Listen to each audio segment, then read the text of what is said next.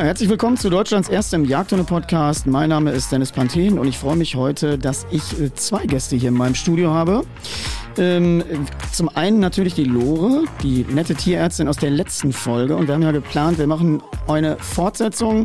Und ich habe noch die Lucy hier, eine Hundetrainerin, die zukünftig hier mich und mein Team mal unterstützen soll in der Jagdhunde-Ausbildung. Und deswegen freue ich mich zu dritt auf das Gespräch und äh, ja, herzlich willkommen.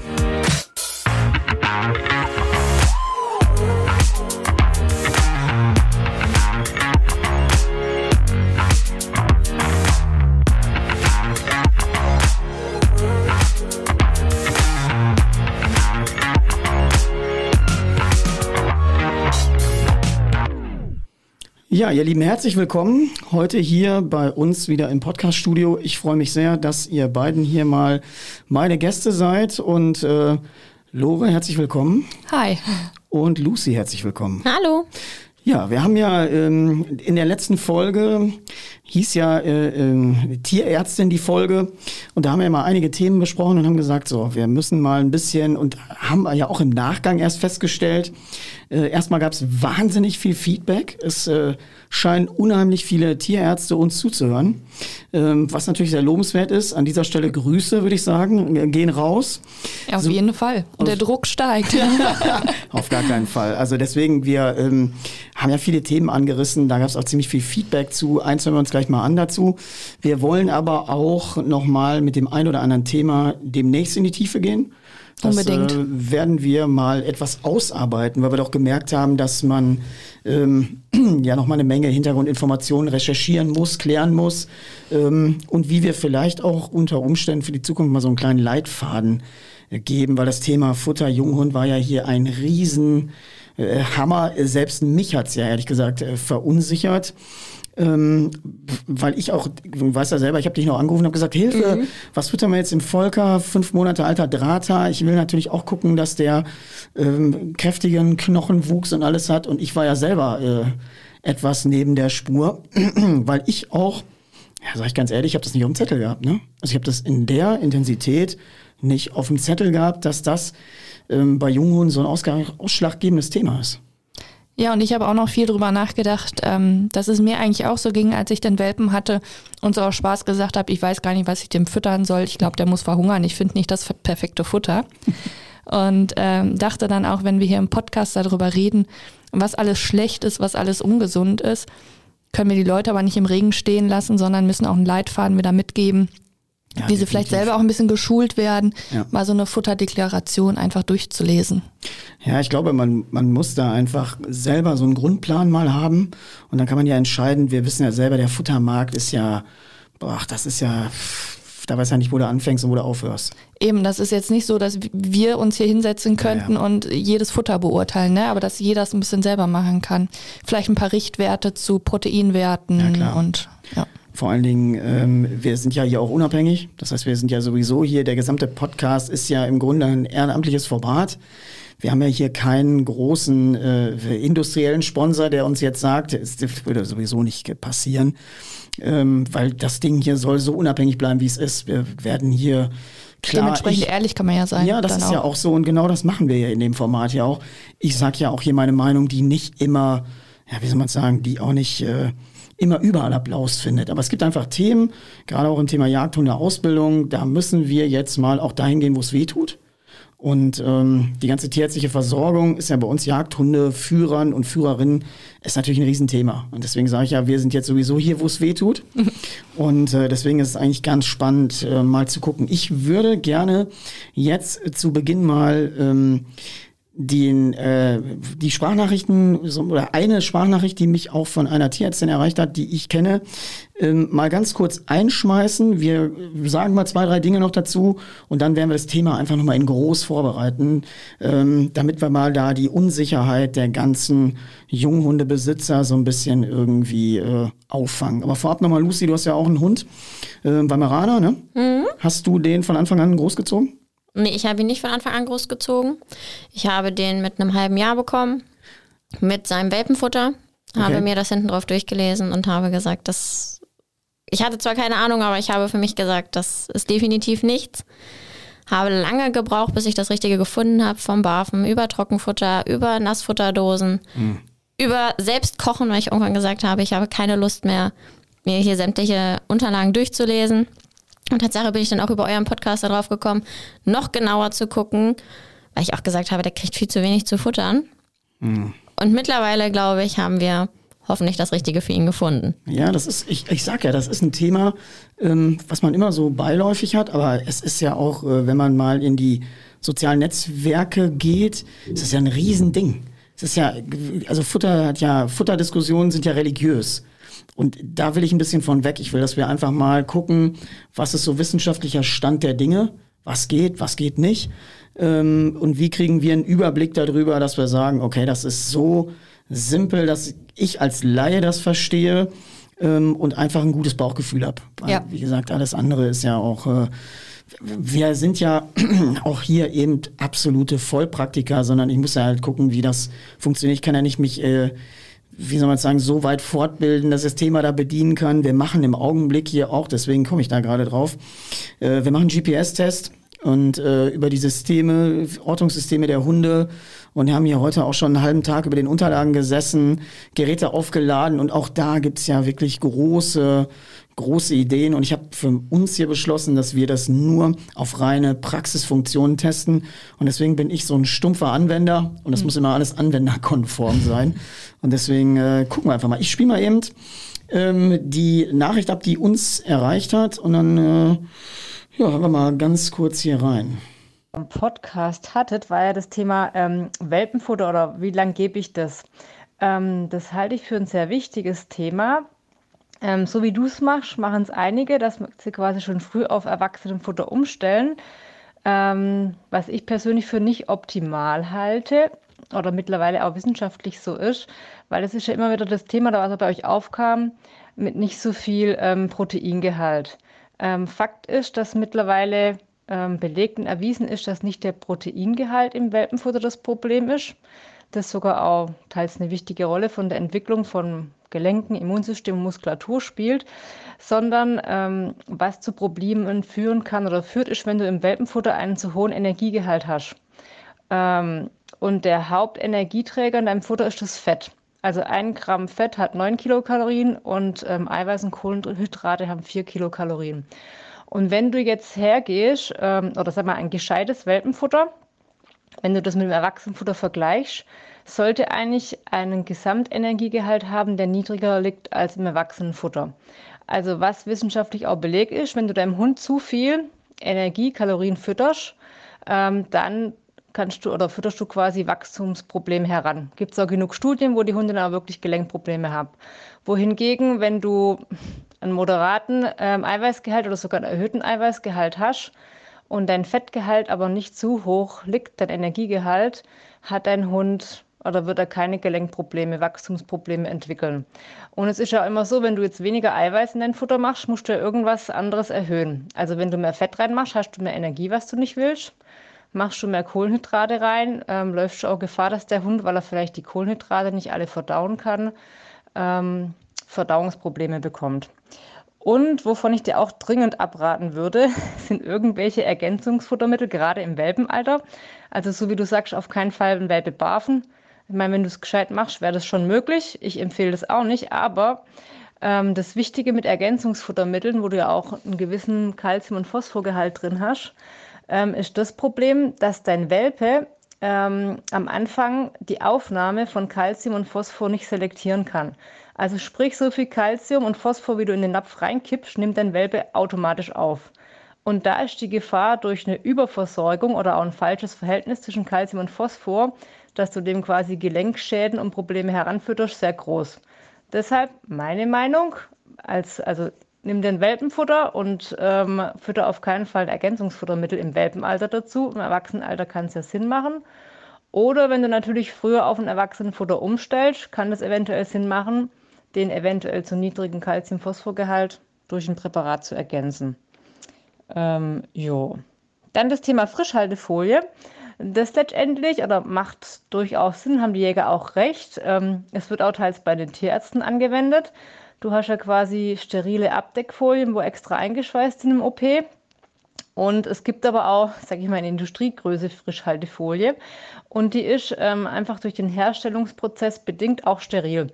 Also von dem her, wenn du deine ähm, Innereien oder die Organe zurückstopfst und Frischhaltefolie drum wickelst, ist die ähm, Frischhaltefolie wirklich steril und du sorgst dafür, dass nicht mehr Keime oder so eintreten.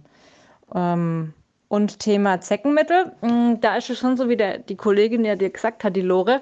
Ähm, das kommt ein bisschen, ich würde sagen, nicht unbedingt vielleicht auf den Hund und die Struktur vom Feld, vom Feld drauf an, aber es kommt auch darauf an, wo du wohnst. Weil auch bei den Zecken ähm, es durchaus ähm, zu Resistenzbildungen kommt. Und so kann es sein, dass zum Beispiel das Galibor bei dem einen super wirkt und bei dem anderen, der 50 Kilometer entfernt wohnt, äh, bringt es nichts oder nur wenig und der Hund hat trotzdem Zecken. Ähm, von dem her muss schon jeder gucken, was für ihn und seinen Hund am besten passt. Ich würde auch kein Drei-Monats-Präparat geben. Einfach, ich sage halt, was drei Monate hält, hat halt am Anfang auch einen höheren Wirkspiegel, wenn du es in den Hund gibst.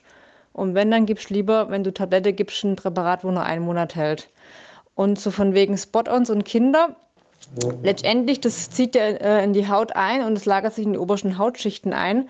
Und nach drei Tagen ist es eingezogen. Also sprich, du könntest, wenn du jetzt jemanden hast mit Kind, der halt kein Halsband will und auch keine Tablette, wenn der nach drei Tagen diese Stelle mit ein bisschen ähm, Shampoo auswäscht, dann besteht auch keine Gefahr mehr, dass da jemand ähm, irgendwie von den Chemikalien was aufnimmt.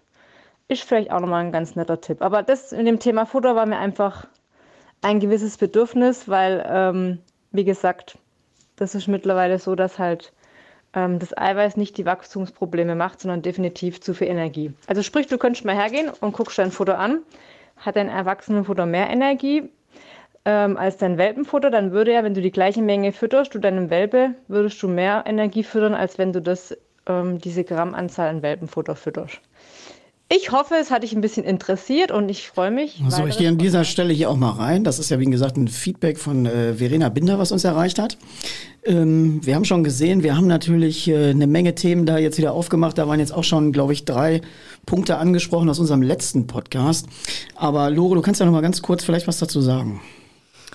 Ja, deshalb ist es mir auch so wichtig, dass wir das halt nochmal komplett aufziehen, weil du kannst nicht eine Sache anreißen, wie zum Beispiel das Protein und dann, äh, so wie wir es ja letztes Mal auch gemacht haben, eigentlich viel zu wenig über die Energie gesprochen mhm. haben. Mhm. Und ähm, dass man dann eben noch rausarbeitet, bei dem Energiegehalt im Futter, der Proteingehalt, das sind die Richtwerte.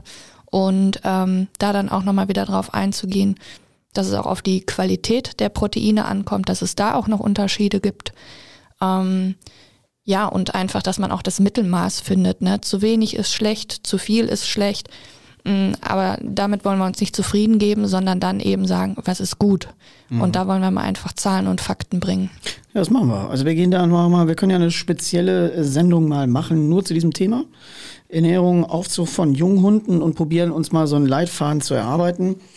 Und ähm, ja, ansonsten hat man gesehen, es ist natürlich immer, ähm, setzt natürlich immer viel in Bewegung. Ne? Wenn wir sowas hier raushauen, kommt natürlich immer viel Feedback, aber das ist auch gut so und genau deswegen äh, sind wir ja hier und machen das Ganze auch, ähm, um eben verschiedene Themen einfach mal ins Gespräch zu bringen. Wir haben ja einige Dinge, die überhaupt nicht mehr im Gespräch sind und äh, ja, dafür biete ich hier mit äh, Deutschlands erstem Jagdhunde-Podcast einfach mal die Plattform, ähm, weil das ist ein Thema. Also das ist auch äh, ein Thema immer wieder in Training. Das muss man ganz klar sagen. Die, ähm, es gibt wirklich, äh, du musst dir vorstellen, wenn du jetzt einen, einen Hund hast, und wir sind jetzt mal unter Umständen nicht im Jagdhundesegment, sondern wir sind jetzt mal im normalen, in der normalen Hundeerziehung. Und da halt äh, meinetwegen ein Pärchen, ein Hund. Und äh, die ernähren den permanent Vollgas und arbeiten den aber unter Umständen gar nicht so körperlich. So, der sitzt dann mit denen in, sein, in, in ihrer Dreizimmerwohnung und kann vor Kraft kaum laufen, weiß quasi nicht wohin. Ähm, und deswegen ist es auch immer ein Thema, tatsächlich auch in solchen Problematiken ähm, mal genau hinter die Kulisse zu gucken, was mache ich da eigentlich? Weil wenn ich den unter Umständen ein bisschen in seiner, in seiner Energiezufuhr reduziere, dann hat er auch nicht immer den Dampf, dass der äh, im Wohnzimmer wie mit so einem Moped quasi im Kreis die Wände entlang rennt und die Leute denken, Hilfe, wir kriegen den gar nicht in den Griff, aber feuern auf der einen Seite Energie rein ohne Ende. Während äh, lass mir den Satz sagen, während äh, jemand, der vielleicht äh, einen Arbeitshund hat und sagt, boah, der kommt gar nicht in die Gänge, der kommt überhaupt nicht aus der Schippe hier, der ist ja ein gluriger Typ, weil ihm vielleicht einfach der Dampf fehlt. Also Dampf ist ein großes Thema.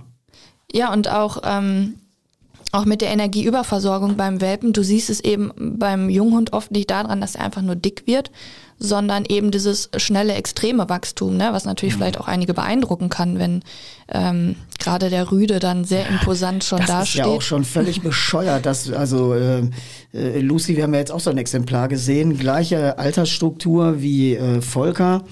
Boah, als ich ihn Hund angefasst habe, also ich kann es ja umgangssprachlich sagen, der war fett. Ja. Der war fett. Und da habe ich auch gedacht, ja.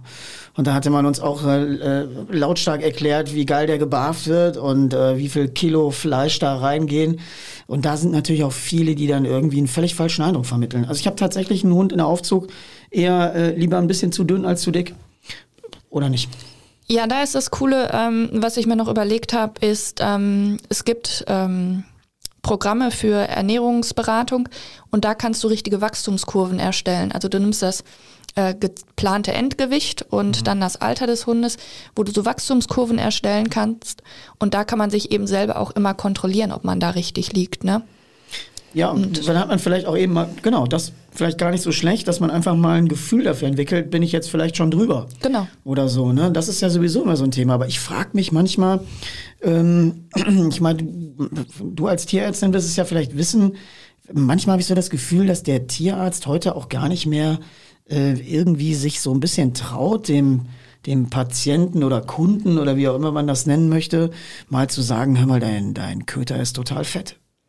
Ja, einmal, das ist ein Thema. Ähm das ist ja bei einigen, als wenn du sagst, deine Frau ist dick. Oder dein Mann. Dein Mann ist aber ganz schön dick geworden. auch ja. gut durch den Winter gekommen. Ja, genau, auch gut durch den Winter gekommen. Sehr gut. Ähm, viel schlimmer finde ich es noch, da haben wir uns auch überlegt, dass wir ja mal darüber sprechen werden, was bei den Jagdhunden ja eigentlich nicht so ein Thema ist, aber mir auch einfach ein Anliegen ist, äh, nimm die Qualzucht. Mm, ja, klar. Ne? Lass den dicken Hund in die Praxis kommen, aber lass auch bitte den Hund mit Atemnot in die Praxis kommen, Total. wo alle annehmen, ähm, das ist rassetypisch und das ist normal. Ähm, und da ist eben schwierig, ne? Sagst du was, was ja wirklich unter den Nägeln brennt? Mm, mm. Aber vergraut sie eventuell den Kunden, ne? Ja, das ist immer so eine Sache. Und da finde ich, muss es auch irgendwie aufhören. Ähm, da muss man einfach ein bisschen zurück zur Ehrlichkeit, zurück zur Wahrheit. Und die tut manchmal weh.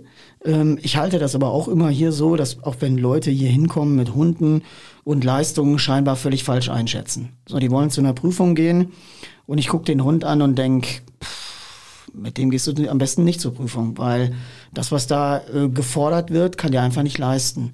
Und äh, das ist für einige auch äh, unter Umständen eine unangenehme Wahrheit, aber wir müssen zu diesen Wahrheiten. Also wir müssen den Leuten sagen, was Phase ist und wir müssen auch sagen, ähm, was vielleicht gut läuft und was eben vielleicht nicht so gut läuft. Und ich glaube, das muss jeder auch in seinem Berufsstand für sich selber wissen, wie er das handhabt. Aber ich habe immer gesagt, und das ist auch mein Credo hier ähm, von Tag eins an, jeder, der hier hinkommt, kriegt die völlig ungeschminkte Wahrheit ob er da Bock drauf hat jetzt oder nicht, aber das ist hier eben so. Ähm, und ich rede hier keinen Hund schön und ich rede auch keinen schlecht. Ne? Das ist, äh, das ist einfach Fakt. Und auch wenn ich einen Hund sehe, irgendwo der scheinbar ein Ernährungsproblem hat, dann spreche ich das sofort an. Ja. Sag ich zu den Leuten, hör mal, der Hund ist äh, irgendwie mal ein bisschen drüber. Ne? Und das sage ich aber auch ganz klar, weil ich bin ja sowieso, bei mir ist ja Training, ähm, da, die, in den Trainingsprozessen konditioniere ich mit Futter. Das heißt, ich brauche einen ganz, ganz, ganz bewussten Umgang damit um Verhaltensweisen zu verändern, um, um Dinge zu, neu zu programmieren. Und da kann ich es mir nicht erlauben, irgendwie, äh, dass da jetzt mit Futter nicht überhaupt nicht bewusst umgegangen wird. Aber das ist ein Knackpunkt. Also ich habe Jungs hier sitzen, wirklich knallharte Typen, die sind wie ein Kantholz. Und wenn du dem erklärst, Junge, du musst mal ein bisschen an dem Futter da schrauben, dann wird er ganz weinerlich plötzlich. Dann sagt er, ja, nee, das geht ja überhaupt nicht. Weil, äh, ah, wenn ich jetzt hier meine Stulle esse hier auf meinem äh, und ich auf meinem Pickup sitze und dann guckt der doch so lieb und so, ja, bla bla bla. Ne? Also das haben wir alles schon tausendmal gehört. Ähm, ja, das ist äh, vielseitig behaftet. Was hast du gerade nochmal angesprochen? Das war, glaube ich, irgendwo noch ein Thema, wo ich gedacht habe, da müssen wir auch noch mal Dinge, die man sagen kann und nicht sagen kann. Haben Ach so, jetzt bezogen also bisschen, auf die Qualzucht vielleicht? Ja, die Qualzucht, aber wir haben ja jetzt zum Glück, das ist ja nicht so ein Thema der Jagdhunde eigentlich. Ne? Oder mhm. würdest du, hast du ein Beispiel bei Jagdhunden für eine Qualzucht? Ich wüsste jetzt, ich wüsste jetzt nicht. Nee, spontan habe ich auch keinen. Wer, wer, sonst gucken wir mal nach, ähm, wer da noch mit reinfällt, die so ein bisschen, ähm, Ja, wir gucken mal, ob wir da noch irgendwie ein Beispiel finden. Aber das ist ja. Ähm, Entweder so oder vielleicht von außen inspiriert uns ja vielleicht auch nochmal jemand. Ja, natürlich. Uns, wir kriegen ja jede Menge Feedback hier. Und du hast ja gesehen, wir können auch hier Sprachnachrichten von WhatsApp, natürlich vorher genehmigt von denjenigen, die sie verfasst haben, äh, hier einspielen und auch mal diskutieren. Ähm, genauso wie wir ja immer wieder auch hier Telefongäste noch äh, dazuschalten können. Wir sind ja jetzt schon hier zu dritt. Wir haben also äh, für die Podcast der Zukunft unendliche Möglichkeiten. Also, wenn ihr, liebe Zuhörer von außen jetzt sagt, ich habe das und ich muss das mal sagen und wie auch immer, schreibt uns gerne oder lasst es uns hier per Sprachnachricht zukommen. Ähm, dann werden wir es gerne mal diskutieren. Ähm, du hattest mich auch nochmal auf einen Punkt angesprochen, wo wir jetzt so äh, bei diesen ganzen Faktoren sind, Verhalten in der Praxis wo ähm, ich äh, auch gedacht habe, da haben wir ja auch wieder als Trainer so ein bisschen. Training, Erziehung ist natürlich da auch mit Verhalten in der Praxis, geht das Hand in Hand. Da wolltest du, glaube ich, noch mal was zu sagen, ne? Genau, auf der einen Seite ist es mir wichtig, ähm, wir sind jetzt mal gerade noch gar nicht im Behandlungszimmer, sondern vielleicht noch im Wartezimmer. Ähm, da ist es natürlich auch der Umgang ähm, mit den anderen Menschen, die da sind, mit den anderen mhm. Hunden, die da sind. Ähm, ich muss ja meinen Hund oder ich sollte meinen Hund so weit unter Kontrolle haben und auch so eine Frustrationstoleranz aufbauen können, dass ich den an alleine halte, ohne dass der jetzt durchdreht, weil da gegenüber ein anderer Hund sitzt. Oder, oder eine Katze im, im Behandlungszimmer. Ja. ja, kennen wir alle. Kennen wir alle, haben wir, äh, habe ich alles schon hinter mir. Ich habe ja. fünf Hunde. und das kommt halt vor, ne? Und da kannst du nicht die anderen Leute böse angucken, dass sie da jetzt mit ihrer Katze sitzen, sondern dann Nein. liegt das bei dir, ne? Ich finde es einfach viel schlimmer, dass die Leute dann die Hunde zueinander lassen. Ja. Also ich bin, pass auf, ich bin ja da, weil der Hund krank ist. Ja. So entweder hat er irgendwas, dass er körperlich nicht sich wohlfühlt, dann hat er keine Lust, dass ihm an der Leine einer auf die Birne springt äh, und die Leute dann immer völlig ja äh, äh, völlig vom Kopf gestoßen sind, wenn du sagst immer halt mal deinen Vogel da jetzt bei dir. Ich habe jetzt gar keinen Bock darauf und mein Hund auch nicht. Äh, Finde ich immer so bewundernswert, wie ich weiß gar nicht. Ähm, Sollen wir sie mal schnuppern lassen? genau, wollen wir sie mal schnuppern lassen. Finde ich aber genauso bemerkenswert, wie alle saufen aus diesem Napf, der mhm. da in jeder Praxis steht, wo ich so denke, jetzt geht's einmal ringsrum, wenn da einer schön gesoffen hat mit irgendeiner Sache, die richtig gut äh, die anderen ansteckt. Dann sage ich mir, seid ihr bekloppt? Ich glaube, der Hund muss doch jetzt hier nicht in der Praxis trinken. Aber das ist wahrscheinlich nur mein subjektives Empfinden, oder? Nein, natürlich nicht. ja, das, ich ich habe gerade noch überlegt, vielleicht bringst du deinem Hund ja auch was Eigenes mit, aber ja, ich glaube, so bist du auch das nicht. ist vielleicht äh, nicht so schlecht, aber das ist, also die zehn Minuten wird er nicht verdursten. Nein, und ich Mama, in dem Moment braucht der Hund auch keinen Kontakt zu anderen Hunden. Ich Mama, nee. es ist eh eine angespannte Situation für alle. Ja. Und dann noch an dieser ähm, gespannten Leine. Ich finde, das baut ja sowieso einen ja, Druck das ist ja auf sowieso so Leine, äh, angeleinte Hunde gehören nicht zueinander. Genau. Also Leute, alle, die jetzt zuhören, bitte, wenn die Hunde angeleint sind, lasst die nicht aneinander und zueinander. Äh, Hunde, die angeleint sind, haben nichts bei anderen Hunden zu suchen. Und da brauche ich auch nicht, es gibt ja immer so, so Serien, so wir machen eine gelbe Schleife an die Leine, so eine, so eine Kacke. Die Leine muss das Symbol sein. Wenn ich auf jemanden zulaufe, der einen angeleinten Hund hat, leine ich meinen Hund an. Oder so ich kann ihn so kontrollieren, dass er bei mir bleibt. Also diese Grundverhaltensregeln. Aber kommen wir mal zurück, Verhalten mhm. in der Praxis. Ja. Ähm, jetzt hast du gesagt, wir sind auch gar nicht drin unter Umständen. Ich habe vorher mal in meinen Welpen-Trainingskursen das auch so gemacht, das äh, habe ich dem Vorgespräch hier schon erzählt, dass ähm, ich die immer, bei mir ist das Tischarbeit äh, ein fester Bestandteil, dass die auf dem Tisch sitzen, die müssen die Pfoten einzeln anheben können, die müssen das Maul öffnen können, die müssen die Ohren nachgucken können und äh, gehörte bei mir immer hier im Training zum Standardprogramm, ne? Ja, wo du auch gerade Ohr ansprichst. Ich hatte da auch noch immer eine Geschichte im Kopf. Das war ja damals ein Rottweiler. Rasse ist ja grundsätzlich egal. Aber der hatte ganz, ganz schlimme Ohrentzündung. Ähm, ich weiß gar nicht, wie es mit dem Hund ausgegangen ist. Ähm, aber da wurden wurde über eine OP gesprochen, da hieß es aber auch, kann man diese OP überhaupt durchführen, weil der Hund ist ja auch in der Nachsorge nicht händelbar. Und ähm, ja, wollt ihr, dass das Schicksal des Hundes von sowas bestimmt wird, weil ja. du einfach vorher das nicht trainiert hast. Ne? Es gibt wirklich Leute, die haben schon Probleme, ihrem Hund einen Ohrreiniger reinzumachen. Ne? Ja, total. Also das, die, deswegen diese die Pflege. Die Konsequenzen da bitte bedenken. Ne? Ja, die Pflege äh, muss passen. Ähm, ich bürste auch täglich den Hund. Also das sind einfach so Dinge, äh, ja, die Hygiene muss auch einfach mal einen Standard erhalten. Aber da sind auch viele Leute, die sagen, ah, ich kann den gar nicht bürsten, der knurrt mich an und so. Also da denke ich immer so, oh, das sind immer so Aussagen, wo du als äh, Hundetrainer, da stehen dir natürlich die Nackenhaare erstmal hoch, wo du so denkst, mhm, mhm. Dann äh, haben wir noch ein paar andere Probleme vielleicht. Geht ne? mir ähnlich. Ne? Ja, aber das ist, du hast schon recht. Vor allen Dingen, es ist natürlich dann auch so, wenn du den nicht handeln kannst, bist ja auch, ist der Tierarzt ja auch in sein Behandlungsding ein. Du kannst ja nicht jedes Mal für äh, Fußnägel schneiden eine Vollnarkose machen. Ja. Oder, oder wie ist das? Ja, das ist auch, es ist ähm, wirklich, es macht tatsächlich auch einfach mehr Spaß, ähm, wenn du wirklich da gut kooperieren kannst mit dem Hund, aber auch mit dem Besitzer, wenn du ähm, möchtest, dass einige Dinge durchgeführt werden und sich jemand mal wirklich an den Plan hält. Ne? Ich fand, du hast im Vorgespräch was ganz Interessantes gesagt, das war mir gar nicht klar. Vor allen Dingen, wenn du natürlich als Tierärztin da am Hund bist und dir schon die ganze Zeit Gedanken machen musst, boah, packt er mich da jetzt, dann kannst du unter Umständen dich ja gar nicht auf deine Behandlung oder auf deine eigentlichen Dinge konzentrieren, ähm, sondern du bist ja permanent in so, in so einer Lauerstellung, weil du gar nicht richtig agieren kannst, ne? Ja, das bringt's auf den Punkt. Ähm, ich, es gibt Tierärzte, die machen bei jedem Hund in jeder Behandlung einen Maulkorb drauf. So bin ich jetzt zum Beispiel nicht. Ähm, aber es gibt eben Situationen, da hast du ein Bauchgefühl und denkst, ah, sollte jetzt lieber sein. Du kannst ja den Hund nicht hundertprozentig richtig einschätzen in der kurzen Situation. Aber lieber einmal mehr den Maulkorb als einmal zu wenig. Zumal du ja auch noch die Verantwortung hast für die Tierarzthelferin, ähm, im Zweifelsfall ja auch noch mit für den Besitzer. Und wenn dann vorne ein Maulkorb drauf ist, die Hunde sind da eigentlich sogar fast, die meisten sind damit dann sehr ruhig, weil die Ja, das ist einfach auch eine aufgeben. Trainingssache. Ja, sie geben Ja, entweder auf, du hast es trainiert, genau, das ist natürlich der Idealzustand. Als Trainer sage ich jetzt allen Leute, trainiert das. Es gibt da ganz pfiffige YouTube-Videos Ja, zu. easy. Maulkorb anlernen, Futter reinpacken und dieses ganze Zeug. Das muss man alles vorbereiten, aber auch wenn du mal im Ausland bist, auch im europäischen Ausland, da gibt es manchmal Vorschriften, wo du auf dem Messegelände du mit dem Hund mit dem Maulkorb kommst und dann muss das trainiert sein. Also das äh, kann jeder leisten und sollte auch jeder machen. Es Aber ist ja nicht nur das Ausland.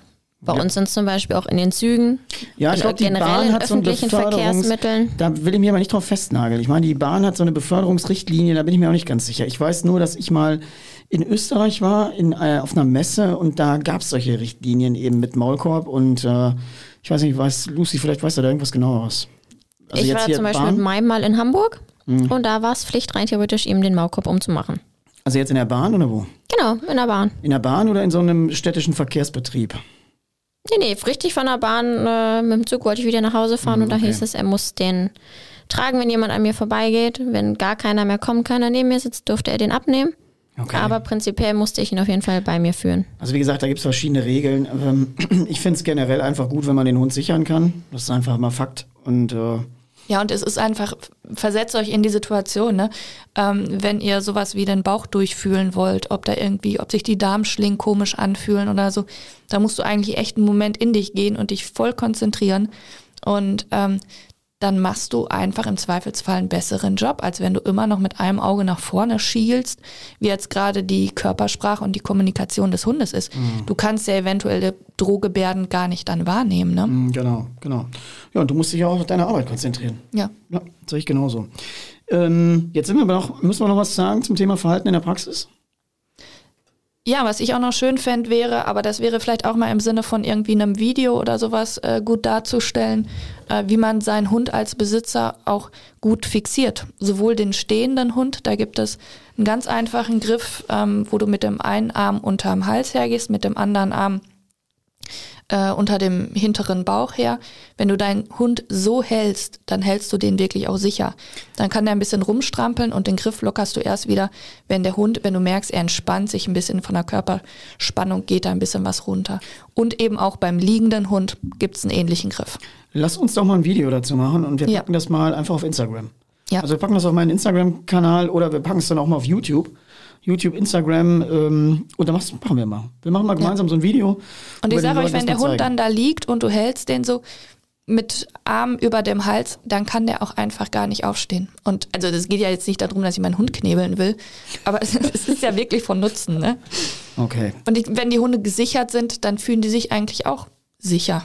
Also wir werden es zeigen und ähm, dann gucken wir mal, wie es aussieht in der Praxis. Ihr werdet uns dann quasi sehen, wie wir fuhrwerken und äh, uns die Füße brechen. Nein, wahrscheinlich nicht. Aber gut, ich habe Bock drauf, das wird gut. Wir zeigen es euch. Kein Problem. Ähm, das war's mit Thema Verhalten in der Praxis. Von meiner Seite aus. Lucy, Ja, hast du noch einen Wunsch? Nee, Nö. zurzeit nicht. Ich auch nicht. Jetzt haben wir noch ein äh, Thema, was wir uns auch noch mal ähm, ein bisschen auf den Zettel geschrieben haben. Ähm, wir wollten noch mal über die Sache getreidefreiem Futter, aber da sprechen wir noch mal im Kontext vielleicht, weil das war ja der Hype. Ich will jetzt nicht wieder ins Thema Futter zurückspringen, aber da werden wir definitiv auch nochmal drüber sprechen, wenn wir das Thema Futter machen, weil plötzlich musste alles getreidefrei sein. Es war ja der Hype, es muss getreidefrei sein. Ähm, worüber wir aber nochmal sprechen wollen, ist ähm, Halsband oder Geschirr. Jetzt vielleicht mal eben aus tierärztlicher Sicht. Weil äh, wir hatten ja gesagt, Halsband und Geschirr, äh, ich habe als Trainer ja noch mal eine ganz eigene Meinung dazu. Aber du kannst ja mal sagen, Lore, wie deine Gedanken dazu sind. Halsband oder Geschirr? Also ich war vor, ja, ist jetzt auch schon ein paar Jahre her, war ich auf einem Seminar und da kam ein Professor Fischer und wollte was über Bewegung beim Hund erzählen und ich habe schon gedacht, oh, das wird jetzt total langweilig. Und ich war so geflasht, als ich diesen Mann hab reden gehört, der Studien gemacht hat vom Hund in der Bewegung mit Markern und dann haben die bewegte Röntgenbilder gemacht. Ähm, also ich war nachher absolut fasziniert, weil es einfach den Bewegungsablauf vom Hund revolutioniert hat. Man hat das vorher, hat man die Bewegung ähm, vom Menschen einfach in die Horizontale übernommen für den Hund und hatte jetzt festgestellt, dass äh, gewisse Gelenke einfach auf ganz anderen äh, Ebenen liegen, äh, zwischen Vordergliedmaße und Hintergliedmaße. Und ähm, da ging es dann auch wirklich viel um die Bewegung vom Hund, ähm, auch im Sinne von Belastung der Gelenke. Also es hat mich echt ähm, viele Dinge von der Meinung her ändern lassen. Und äh, unter anderem war ihm auch immer ganz wichtig der Freilauf, weil es einfach die gesündeste Form ist. Und ähm, dann aber auch diese verschiedenen Geschirre, über die ich dann im Nachhinein gedacht habe, da ging es jetzt in diesem Seminar gar nicht drum aber er legte sehr viel Wert auf die freie Beweglichkeit des Schulterblattes, weil die komplette Bewegung aus der Vorderhand kommt aus dem Schulterblatt. Die anderen Gelenke unten ähm, winkeln sich eigentlich kaum. Okay. Und wenn ich dann ein Geschirr drum mache, was, was mein komplettes, meine, mein komplettes Schulterblatt einpackt, mhm, mh. muss ich doch Bewegungseinschränkungen haben. Ja, definitiv. Also. Und dann eben ähm, gibt es auch noch verschiedene Formen von Geschirren sogenannte Tourengeschirre oder äh, Norweger Geschirre. Diese Norweger Geschirre sind diejenigen, die das extrem einpacken, das, ähm, das Schulterblatt, deshalb halte ich davon gar nichts. Also und auch bei den anderen Geschirren ist es so, es gibt auch welche, die sitzen einfach krumm und schief und das macht es alles nur noch schlimmer. Also ich finde immer sowieso, ich habe als Trainer ehrlich gesagt eine relativ klare Meinung. Ich sage immer, ein Geschirr ist dazu konzipiert worden, dass ein Hund Lasten zieht oder seine Dinge bewegen kann. Ähm, zumindest mal in seinem Ursprungsgedanken. So. Ähm, jetzt bin ich ein Freund davon und finde, du hast auch unter Umständen, erstmal sind äh, viele Geschirre, die ich sehe, ganz schlecht sitzend. Ja, das, passen, passen ja. überhaupt nicht irgendwie auf einen Hund. Dann haben die so ein aufgedreht, so eine aufgedrehte Rakete, können überhaupt nicht richtungsgebunden arbeiten, weil sie permanent das Ding irgendwie vor sich daherfeuern, können den Hund überhaupt nicht steuern. Ähm, also ich habe auf allen Hunden Halsband von klein an und die haben bei mir überhaupt kein Geschirr. Also ich habe besitz keins. Ich wüsste nicht wofür, wenn ich jetzt irgendwas äh, im Zukundesport mache, Bike-Curing oder Joggen oder was auch immer, ähm, dann kann ich mich mit dem Thema nochmal auseinandersetzen. Aber ich für meine Fähigkeiten hier, Jagdhundeführer, Jagdhundeausbilder, brauche im Grunde nur ein gut sitzendes Halsband. Und da bin ich auch wieder bei gut sitzend. Also gut sitzend heißt immer nicht irgendwie Collier von Cartier, sondern auch mal, ich krieg so eine Hand noch zwischen und weil sonst habe ich auch immer das Problem über eine Verzögerung, dass ich so einen Ruckeffekt und sowas habe, die will ich alles gar nicht. Also ein gut sitzendes Halsband. Meiner Meinung nach auch, ähm, ich hätte es wirklich gerne recht breit und ähm, im Idealfall sogar, ich meine, gibt es ja mit Neopren sogar gepolstert. Ähm, meine Erfahrung ist, wenn die Hunde von Anfang an lernen, dass ähm, dieser Druck am Hals nicht positiv zu verknüpfen ist, mhm. weil die steigern sich ja richtig da rein. Je mehr die an der Leine ziehen, desto aufgedrehter sind die ja. Und wenn ich das von Anfang an unterbinde, dann habe ich wirklich nachher auch einen besser leinenführigen Hund. also ich muss dazu sagen, ich, äh, die, die, Leute, die mich kennen oder viele, die auch zuhören, wissen ja, das Programm, was ich entwickelt habe, durch die Leine verblödet, heißt das ja. Ich mache jetzt mal an der Stelle Werbung, gibt es natürlich bei mir im Shop. Ähm, Finde ich, ist, wenn du mich fragst, meine Erfindung meines Lebens so ungefähr. Neben Down und Apport auch, weil ich habe wirklich zehn Jahre getüftelt, wie bekommen wir das hin, einen Hund sehr gut, leinenführig zu machen. Und zwar nicht über die Standardsysteme rumrupfen an alleine, stehen bleiben, Kehrtwendung. Ähm, Lucy wird ja als Hundetrainerin auch noch was vielleicht dazu sagen können, aber dieser ganze Schmuh, der da so äh, unterrichtet wird zum Teil, ähm, finde ich so abenteuerlich. Und das ist nämlich auch genau daraus, worum es geht, wenn du wenn der Hund wirklich super leinenführig ist, wenn er auch super in der Freifolge läuft, wenn er eben kontrollierbar ist, ähm, dann kann ich ihm theoretisch einen, einen Christbaum umhängen. Im Grunde, was er da umhängen hat, er wird ja nicht daran ziehen. Er hat keine Belastung darüber. Deswegen ist die Folgsamkeit, finde ich, eine, eine ganz wichtige Struktur. Aber Lucy, du wirst auch wahrscheinlich äh, die ganzen Dinge kennen, ne? Stehen bleiben, Kehrtwende. Es ist mir alles ein Begriff. Meiner zum Beispiel hat das Geschirr auch nur für die Nachsuche. Okay. Ach Ähm. stimmt, ich suche auch übrigens am Geschirr nach. Das ist korrekt. Sonst läuft er nur am Halsband oder frei, weil ich gesagt habe, ähm, warum soll ich ihn am Geschirr haben? Dann hat er wieder mehr Freiraum, um zu anderen Hunden zu gehen, mehr Freiraum, um irgendwo anders hinzugehen. Wenn möchte ich ihn bei mir haben, das habe ich am Halsband, musste er von Anfang an lernen. Und das Schlimme an der ganzen Sache ist, du gehst in den Tierladen mit deinem Hund, suchst dir ein Halsband aus und dann sagt er nein und mm, mm.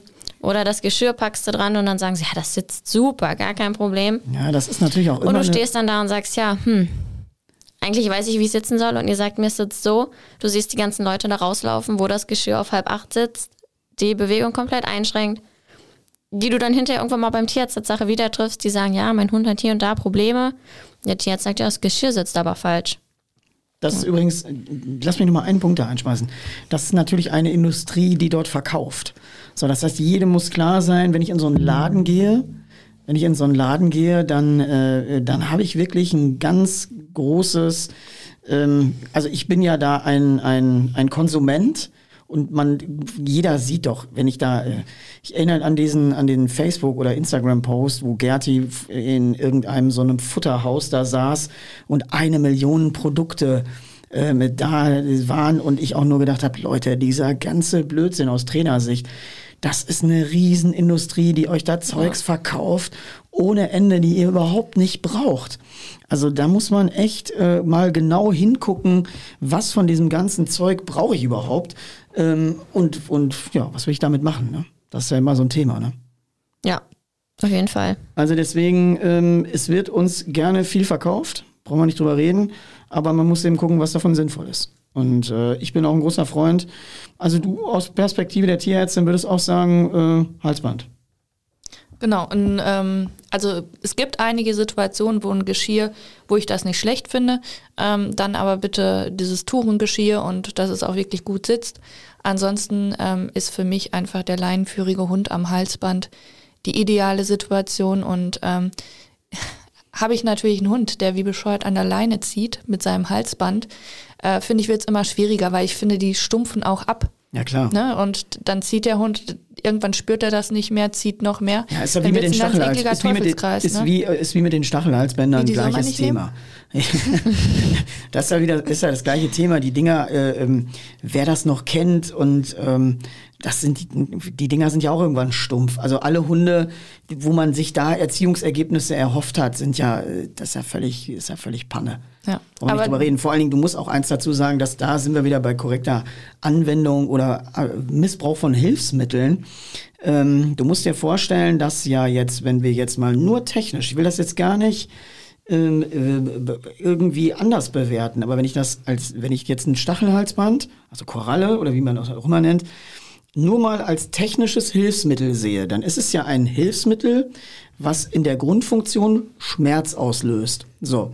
Und wenn ich einen Hund habe, der schon völlig hochgedreht ist, also der schon richtig gaga im Hirn ist, und ich ihm dann noch so ein Ding ummache und dann quasi dadurch durch diese Schmerzimpulse dreis ich den noch unter Umständen noch mehr auf. Das heißt im Grunde, das, was ich eigentlich bekämpfen will, aktiviere ich damit noch, weil äh, technisch gesehen ist ein Stachelhalsband ein Halsband, was aktiviert. So, das ist ein anreizendes Gerät. Ähm, deswegen äh, hat man das Jahre auch in der Verwendung falsch gesehen. Ähm, man kann das technisch, wenn man das jetzt, wie gesagt, mal nicht äh, irgendwie aus äh, tierästhetischen Dingen bewertet oder moralisch, ähm, dann ist es ein Aktivierungsgerät. Also wenn du jetzt einen Hund hast, der vielleicht etwas passiv ist, dann kriegst du den tendenziell mit so einem Hilfsmittel aktiviert. Aber die Raketen, die diese Halsbänder oben haben, wo man ja denkt, ah, den mache ich jetzt klein, rampampam und lauf mit dem, das ist ja genau das Ding, was in die falsche Richtung läuft. Und dann auch Gedank wahrscheinlich die Fehlverknüpfung ja, mit dem der, Schmerz, ne? Da ist, ja, natürlich. Da ist ja der Gedankengang völlig falsch. Also wie gesagt, Hilfsmittel, und da kennen wir in der Jagdhundeausbildung ganz, ganz viele, die einfach völlig falsch eingesetzt werden. Und äh, deswegen, ich bin einfach auch für ein gut sitzendes Kettenhalsband nicht auf Zug. Ich habe die nicht auf Zug, ich habe die mit so einem, ähm, die kann man einhaken mit so einem Karabiner, mhm. weil ich ja immer verschiedene Hunde habe, die alle verschiedene Halsbandgrößen haben. Wenn ich jetzt nicht ein Halsband habe, eine Warnhalsung, eine Signalhalsung mit einer Telefonnummer drauf, das ist was anderes. Aber sonst habe ich die Kette. Warum? Wenn der Hund nass ist, wenn ich jetzt so einen Nylon-Halsband habe und die Hunde ständig nass sind im Mock, irgendwann modern die auch. Die kannst du gerne abends auf die Heizung hier hängen, aber das mufft. Und äh, die Ketten, die äh, kannst du mit dem Handtuch abziehen, dann sind die trocken. Dann habe ich irgendwie da keine großen Probleme und deswegen nutze ich die meistens mit so einem Einklinkverschluss. Gut. Also haben wir jetzt, wir haben drei Stimmen, äh, sollen wir mal per Handtuch abstimmen für Halsband und Geschirr? Nein, haben wir, glaube ich, geklärt. Ne? Gut. Ähm, jetzt hatten wir noch ein letztes Ding, worüber ich mit euch noch sprechen wollte, bevor wir die weiteren Themen all in die nächsten Folgen vertagen. Ähm, es ging darum, dass wir mal gesagt haben, achso, nee, du wolltest, glaube ich, noch was zur Zahnpflege sagen, ne? Zahnpflege, yes or no? Ja, ich finde die Zahnpflege, das hört sich so an, irgendwie, ähm, weiß ich nicht, ähm, Mutti putzt ihrem, ihrem kleinen Kindchen jetzt die Zähne, ähm, dass das so einen negativen Beigeschmack hat von wegen Vermenschlichen oder Verhätscheln. Ähm, es geht ja auch wieder um das Handling des Hundes. Ich muss ja in der Lage sein, meinem Hund ins Maul schauen zu können. Es kann ja auch mal irgendwie eine Verletzung auftreten oder so. Und mit dem Zahnstein ist es so, ist natürlich auch eine Veranlagung, es ist eine Fütterung, es ist rassespezifisch. Oft bei den großen Hunden ja weniger Problem als bei den kleinen. Aber da sind mir auch einige Rassen aufgefallen, wie zum Beispiel die ähm, Irish Setter oder auch die kleinen Münsterländer, die zwar relativ große Hunde sind, aber doch vermehrt Zahnsteinprobleme haben. Und ähm, es kommt natürlich auch darauf an, wie eng ihr mit eurem Hund zusammen wohnen wollt. Ähm, aber wenn ihr einen Hund habt, der ist zwölf Jahre alt und hat ein Maul, das riecht wie eine zehn Jahre alte Biotonne, das ist echt schon wirklich, dann tut es einem ja auch im Herzen weh, wenn man sich dann aus so einem Grund von seinem Hund irgendwie äh, distanziert. Also ich habe übrigens eine Hündin, die hat den schönsten Mundgeruch der Welt, sag ich immer. Mhm. Vielleicht ist das auch ein Zahnsteinproblem. Ist mir noch gar nicht äh, klar. Muss ich theoretisch mal gucken. Gerti ist äh, bei mir so ein kleiner Muffel. Du, äh, das ist aber auch immer, du hast auch manchmal Zähne, die sehen vorne wirklich toll aus und dann ist es wirklich der allerhinterste Backenzahn, der dann da vielleicht doch irgendwie faulig ist. Ne? Okay. Ähm, also grundsätzlich geht es mir darum, okay, einfach überhaupt, ähm, dass der Hund das Handling kennt. Und tatsächlich Zähne putzen ist dann schon eben aufs Alter gesehen. Du sparst dir irgendwann vielleicht mal eine Vollnarkose für den Hund, wo dann wirklich mal die Zähne komplett saniert werden müssen, gezogen werden müssen. Und ähm, ja, es ist ja auch einfach, man weiß, dass diese ganze Entzündung im Maulbereich auch auf sich auf das Herz verschleppen kann. Also es tut auch dem Gesamtorganismus gut, wenn ich auf einen gesunden Zahnstatus beim Hund achte. Wir werden gleich im Anschluss an diese Sendung hier mal an Gerti riechen. Wir werden einmal Gerti durchschnuppern hier gleich und mal gucken, ob irgendwas faul ist. Im wahrsten Sinne. Ähm, letzter Punkt, den ich auf meinem Zettel habe, war Mantel. Mantel, ja, nein. Wir haben ja festgestellt, dass wir, äh, wir sind ja sowieso, wir müssen ja immer unterscheiden, wir reden ja hier nicht über normale Standard-Stadthunde, sondern wir reden ja über Jagdhunde hier äh, in diesem Podcast. Ähm, und das Thema Mantel habe ich ja jetzt schon als Autor in der Zeitschrift Jäger mal erwähnt, ähm, wo es zum Thema Entenjagd ging am Wasser ähm, und habe da auch ein paar Statements zu mal gesagt, weil ich einfach gesehen habe, was sich in der Praxis besser durchsetzt. Also der Mantel an sich, dieser, dieser Scheiß-Trend in Anführungsstrichen, mhm. alle rennen jetzt mit so einem Kackmantel rum, hat natürlich jede Fressbude da gefeiert, weil sie den Leuten auf einmal Jacken verkaufen konnten. Ich habe auch vorausgesagt, dass wir in ein paar Jahren Schuhe verkaufen werden. Also dieser Scheiß wird sich fortsetzen, da werden noch Schuhe zukommen, 100 Prozent. Weil du siehst ja jetzt, sobald irgendwie äh, 13 äh, Grad sind, draußen haben die ersten den Mantel auf dem Hund äh, finde ich eine Vollkatastrophe. Also der standardisierte Hund, ähm, der jetzt nicht aus einem Arbeitseinsatz heraus wirklich mit Extremen konfrontiert ist, der braucht keinen Mantel, oder sehe ich das falsch? Die einzige Ausnahme, die ich noch machen würde, ist ähm, vielleicht der Kranke oder auch der ähm, der richtige Senior. Ne? Also Ja, da, da kannst du noch mal, okay. also finde ich, Senioren dürfen eh immer Bin verhätschelt werden. Bin ich bei dir? Bin ich total bei dir. Ne? Aber ähm, sage ich jetzt mal so, im Alltag, wenn ich mit ja, ja. kein Kommentar. Aber wenn ich jetzt so mit meinem Hund durch die Fußgängerzone laufe, dann braucht er keinen Mantel. Ne? Ähm, das ist völliger Quatsch. Also wenn ich mit dem Hund gearbeitet habe, vielleicht auch im Wasser, da gibt's ja wirklich so auch so Frottee-Mäntel, was auch immer alles, ähm, dass der vernünftig wieder abtrocknet, dass der nachher nicht im Nasskalten liegt und so.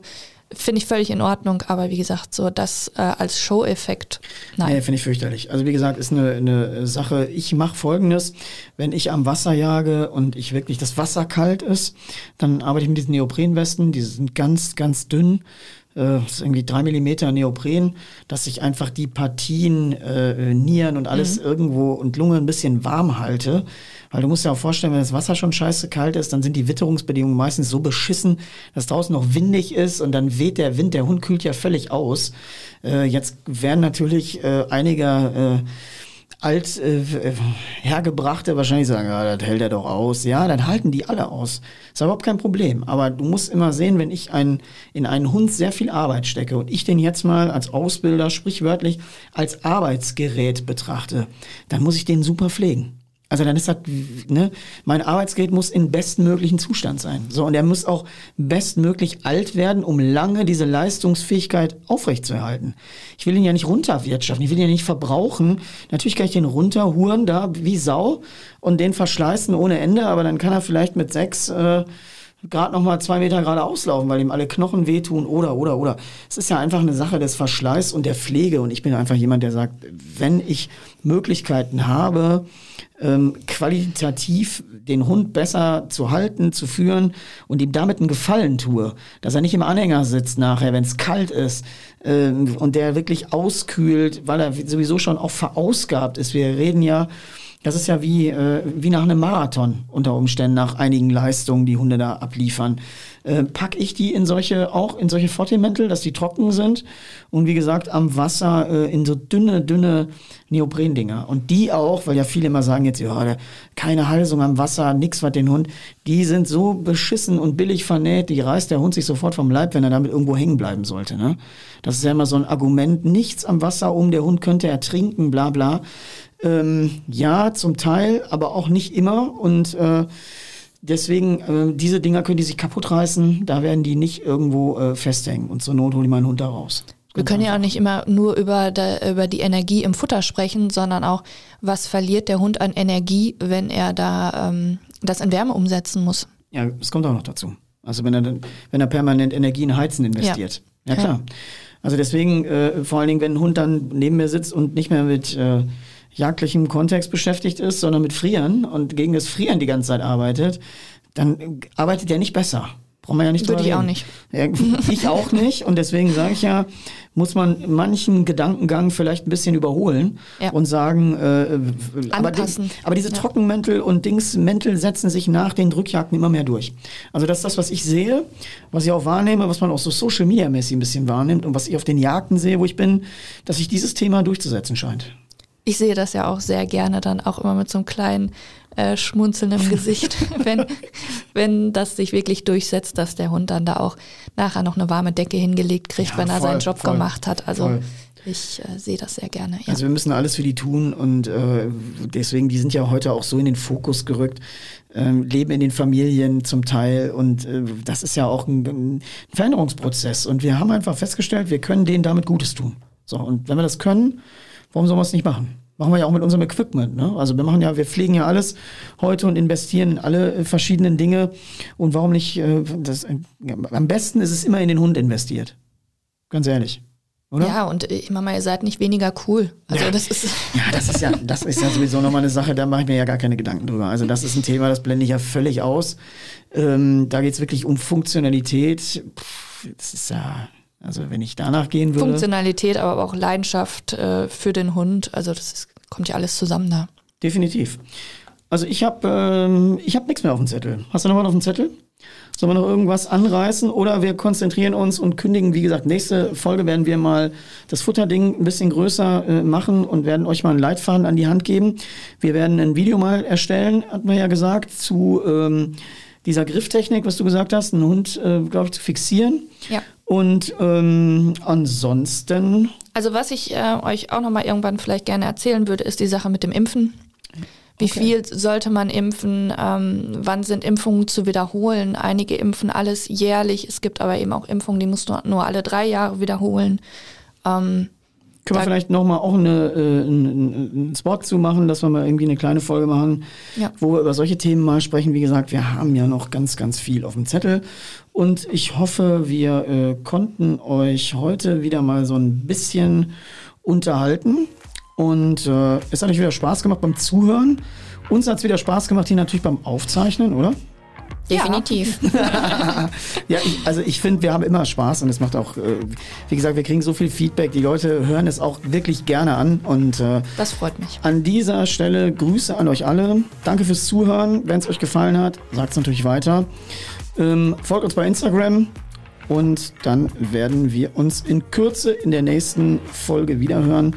Lore, vielen Dank und natürlich auch Lucy, danke fürs Dabeisitzen und äh, ja.